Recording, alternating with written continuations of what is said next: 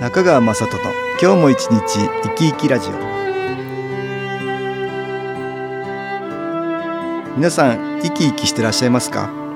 この番組では気というものを私中川雅人がいろいろな角度からわかりやすくお話をしてまいります。どうぞごゆっくりお楽しみください。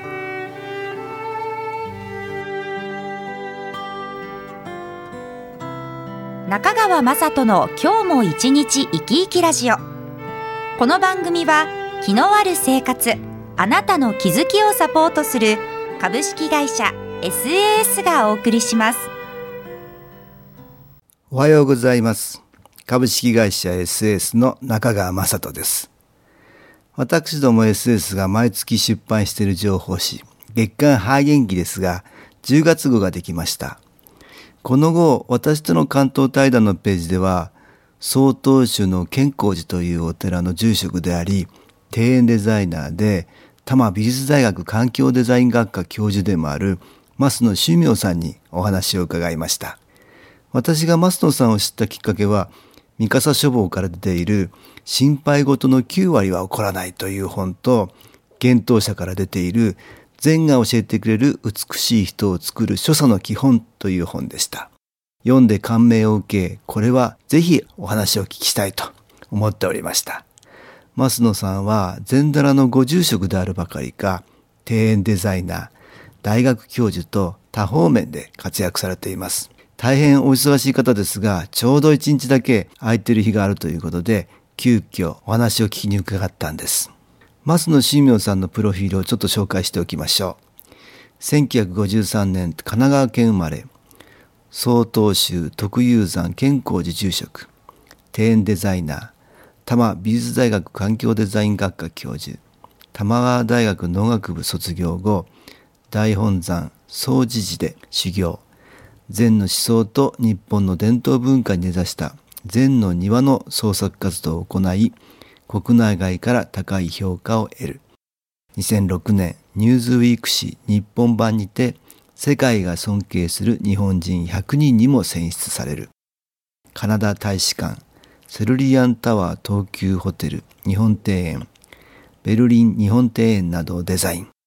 著書は、心配事の9割は起こらない。禅が教えてくれる美しい人を作る所作の基本など多数あります。所作という言葉は日本的でとてもいい響きですよね。今は日本人が脈々と受け継いできた伝統が西欧化によって失われつつあると思います。増野さんは禅宗ですから座禅をしますが、座禅というのは囚われない心を得るためにやるのだそうで、心を整えるためにはルールがあって、産後を整えるというそうです。最初の整えるが信号、身の丈の芯、これが所作のことだそうです。心を整えると言ってもどうしていいかわかりません。心を整えるためには正しく体を動かし、折り目正しい生き方をして、一つ一つのことを心を込めてやっていくことを心がけますということなんですね。そうすると不思議と出てくる言葉も丁寧になって雑な言葉は出なくなり、所作と言葉はリンクしていると言います。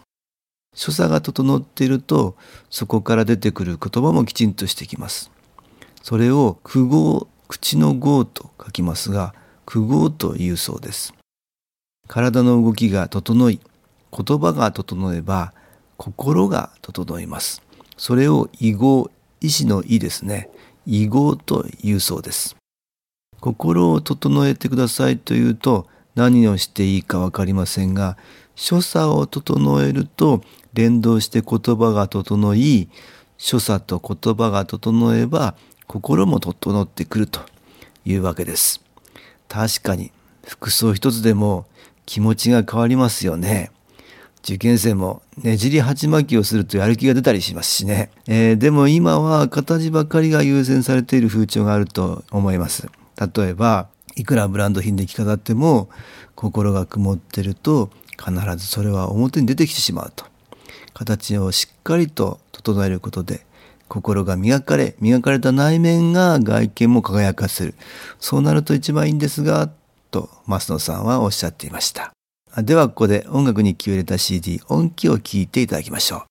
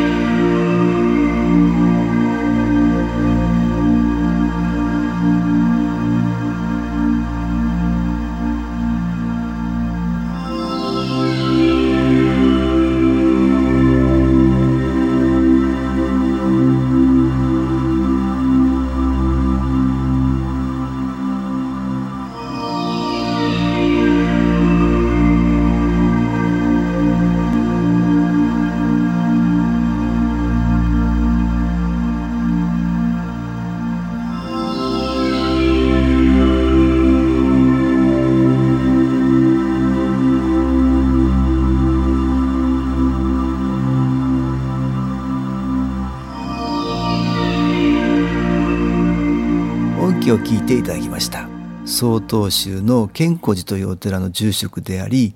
庭園デザイナーでもある増野趣明さんに伺ったお話をしています。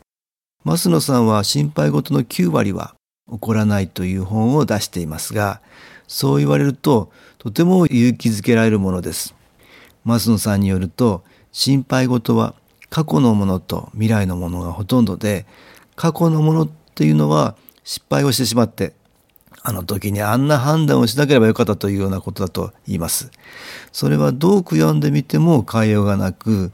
受け止めるしかありません。同じようなことが次にあってもどうすればよいのか、そこを外さなければ大丈夫だというんです。もう一つが未来の心配。例えば勤めている会社の業績が思わしくなくてリストラになったらどうしようとか、子供の養育費はどうしたらいいのかとか、心配をどんどん膨らませてしまいます。しかしそれは現実の問題ではなくてまだどうなるかわからないこと。人はそういう心配をしだすと悪い方を悪い方に考えてしまって心が穏やかでいられなくなるっていうことなんですね。そんな時は実際に今やれることは何かということを考えればいいということなんです。今現実に直面している問題だと何とかしようと動くことができます。しかし未来のことは妄想ですから頭の中だけでどんどんと広がっていくだけだっていうんですね。私は長年気候をやっていますので心配事や不安がある時には気を受けるようにしています。増野さんの場合は禅宗のお坊さんですから座禅をすると頭に浮かんでくる心配事なんかが消えていくんでしょうかと聞いていました。増野さんのお話では座禅というのは最終的には自分を無の境地に持っていくということなんですが無といっても本当に頭の中が空っぽかというとそうではないと言います。いろんなことが頭に浮かんではくるのですがそれに取り合わないということだというんですね。右から雑念が入ったら左から出ていけばいいっていうことなんです。例えば水の中に石を投げ入れると波紋ができますがそれが雑念邪念だっていうんですね。それを止めようと手を突っ込むと余計に波が立ち新たな波紋を放っておけば静かな水面になるっていうんですねそういうふうに雑念にとらわれずに流しておくとふっと鳥のさえずりが気持ちいいとか風の音が心地いいとか体で感じられるようになりますとそんな時がアルファ波やセロトニンという脳内物質がたくさん出ている状態だそうです話は変わりますが増野さんは庭園デザイナーとしてもご活躍されています。禅の思想でもって庭園をデザインされていてそれが国内外でとても高い評価を受けています。増野さんに言わせると石には石心木には木心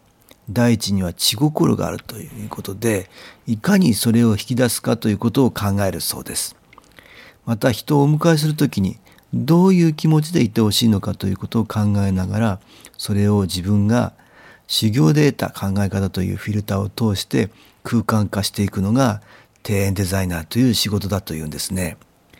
禅の庭は自分自身がそこに対じた時に世の中の真理が感じられないといけないそうです。自分の人生はこれでいいのか？生き方は今のままでいいのか？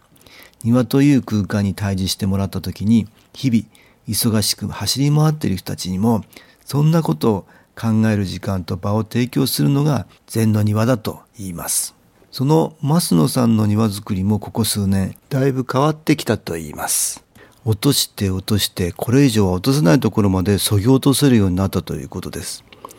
余分なものを取り去った余白の部分ですがうまく使えばものすごい緊張感を作れるということなんですがその塩梅はとても難しくてよほど経験を積んでからでないとできるものではないそうです。増野さんの言葉を借りれば大事なものだけ出てくるのでごまかしが効かないですけどね西洋的な考えですとあれも加えこれも使おうという足し算ですが日本は過ぎ落としていくことで素材を限りなく光り輝かせます。それが集合することで精神性の高い世界が出来上がります。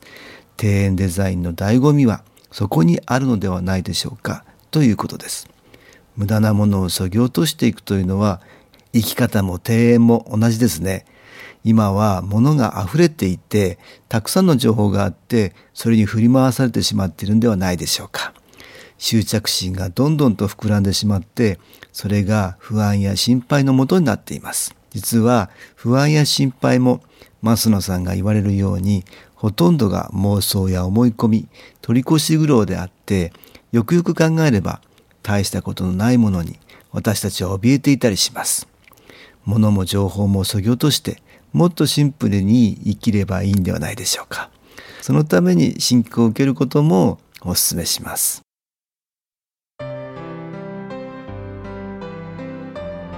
株式会社 SS は東京をはじめ札幌名古屋大阪福岡熊本沖縄と全国7カ所で営業しています。私は各地で無料体験会を開催しています。9月22日月曜日には東京池袋にある私どものセンターで開催します。中川雅人の気のお話と気の体験と題して開催する無料体験会です。新気候というこの気候に興味のある方はぜひご参加ください。ちょっと気候を体験してみたいという方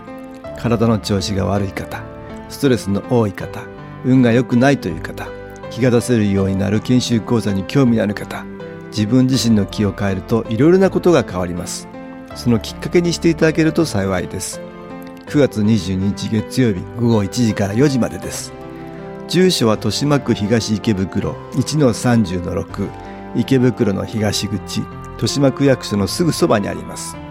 電話は東京03-3980-8328 3980-8328です。また SS のウェブサイトでもご案内しております。お気軽にお問い合わせください。お待ちしております。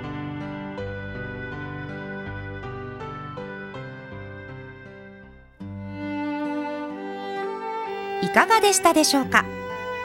この番組はポッドキャスティングでパソコンからいつでも聞くことができます。SAS のウェブサイト www. 機構 .com 新機構は SHINKIKO または FM 西東京のページからどうぞ中川雅人の今日も一日生き生きラジオこの番組は気のある生活あなたの気づきをサポートする株式会社 SAS がお送りしました。